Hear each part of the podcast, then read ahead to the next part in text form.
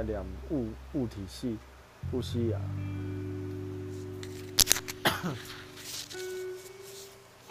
哎、欸，我看一下哦。哎，原作息的上布西亚。那我们先从，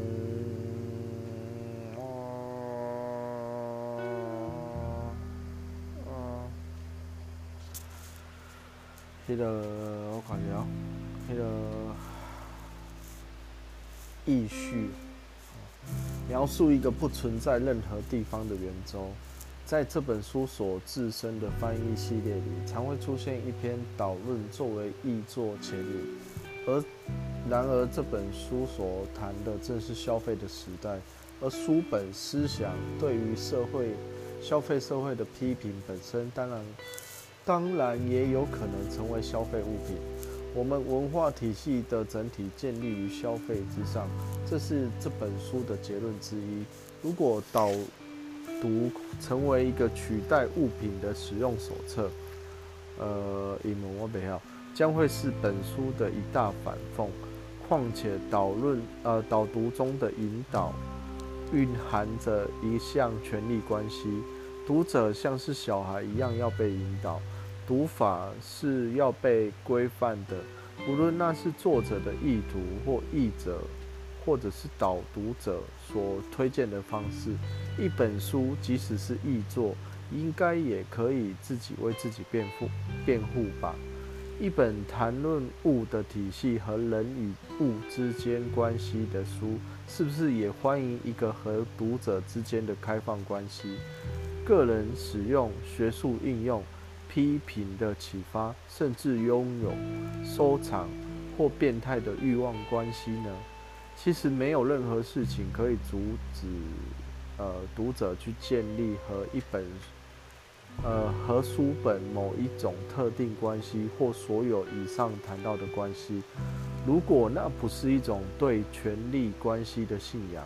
或是一个文化体系的系统性宰制呢？那么我们还能做些什么呢？我找到了一个脆弱的平衡点，在书的正文之前提供一篇有关于布西亚，我所认识的布西亚和本书的历史性介绍。因为历史正是符号消费在一个物品身上所要的抽象之物，在书末则提出一篇个人的阅读，以供有兴趣比对者参考。当然，也没有任何事物可以阻止读者跳过这两篇边际产物去读正文。同样的，也没有任何事物能够鲜艳地阻止读者。去跳跳去读正文，把这两篇连起来当做译者的 digest。呃，这里提出的只是一项游戏规则，而任何游戏总是需要有规则，不论我们遵不遵守它，或者是遵守到什么样的程度。让我们来尝试看看：一，它在所有地方，也不在任何地方。一九九零年中，译者初到法国，决定比较研究巴特的流行的体系和布西亚的物体系。呃，大约是那时候吧，我挂电话到南特河大学社会学系问询问布西亚的授课情况，才知道他已经退休了。呃，那么我可以在哪里找到他呢？我一点也不晓得。他在所有的地方，也不在任何地方。这书，这似乎是一个布西亚式的回答。和布西亚本人首次见面的时候，仍然是一个同一年的冬天，却是在埃菲铁塔、埃菲尔铁塔上。那是一个为了纪念巴特。逝世十周年而举行的一个巴特与摄影的讨论会，主办人在致辞时谈到巴特曾称埃埃菲尔铁塔为为一个使我们能看而本身又是被看的物品，所以特别选在这个地方开会。在会场里，我偶尔望着晨雾中静静流的塞纳河，偶尔也会去和那些看起来有点情绪低落的观光客组成的零散群体交汇。在铁塔的铁塔平台另一端，播放着和巴特有关的影片。呃，旁边还有一个三度空间的全向录影。后来有人和我说，布西亚本人就在会场上。会中休息的时候，我出来凭借着照片上的记忆找到了他，和他说明了我的研究意图。他显得有点胖，中等身高，而且壮硕，穿着西装但不打领带，让衬衫口开着。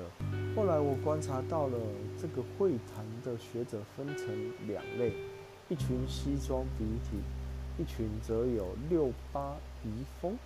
嗯，穿了西装外套但不打领带，让襟口开着。当然，女性又是不同。谈话的时间不长，内容在记忆中模糊了大半。但记得布西亚说，他过去一段时间常和巴特往来，还曾一起去听沙特的研究课。物体系已经是很久以前的事了，不过还是蛮关心，他还是蛮关心的，问我进行的怎样。后来我跟他要了电话，看着他走进电梯里，和他花去不少笔墨写的群众一样，哦，笔墨写的群众一样，下楼消失。这是我第一次见到布希亚。已故的巴特成了中间人，布景则是摄影、观看和被看的机器。他所产生、他所生出的群众事件，则是布希亚意料之外的出现和消失。再一次见到布希亚，是在一个有关波西尼亚战争和媒体效应之类的座谈会上，确切的时间忘了，但这不重要。在座的还有其他知识分子，也许有保罗·莫维迪奥，哦，或者他说要来而没来。这次塞纳河上的晨雾换成了布西亚头上缭绕的烟坛。我看到他重复地说和听一些熟悉的主题和调子。似乎显得有点寂寥无奈。这时，我已熟读了布西亚的所有作品，也知道重复在他的书中的地位。会后，我去和他打招呼。这个时候，这时的我也显得事故多了，大概不再期待听到什么特别的说法。不过，话题围绕着有人想要邀请他去台湾讲学一事。